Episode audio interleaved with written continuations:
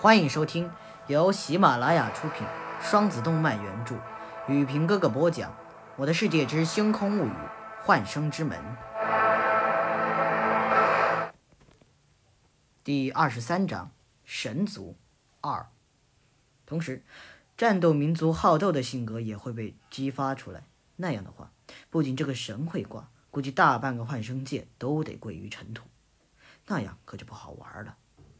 而另一边，星宇想要努力站起，可哪怕是使出吃奶的劲，也寸步难行。星宇被压到连说话的力气都没有了，更别提移动了。更恐怖的是，自在极意宫的气息正在被神之魄一点一点的剥削着。星宇心中叫苦。终于，只见白光一跳，自在极意消失了。同时，星宇顿感身上一轻，直接摔趴在地。易阳微微一愣。随即仰天大笑，哈哈哈哈哈哈哈哈！真有意思。易阳原地跳了几下，摆出架势，对着卡斯罗说：“来吧，让我感受一下你这个不配做神的神的力量吧。”为了保险起见，易阳将修为压在了神阶与凡阶的交界处，卡语境。肮脏的人。不许此口气对吾说话。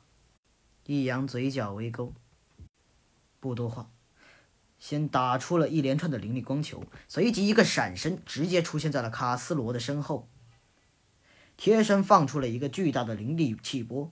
卡斯罗重重倒地，一口白血吐了出来。看着血，卡斯罗疯了一般的大吼：“不，不可能！我是神！”神怎么可能流血？怎么可能？易阳再次闪身，卑微的神，收起你那令人厌恶的嘴脸吧！易阳的话犹如凭空一记重拳，狠狠地打在了卡斯罗的心头。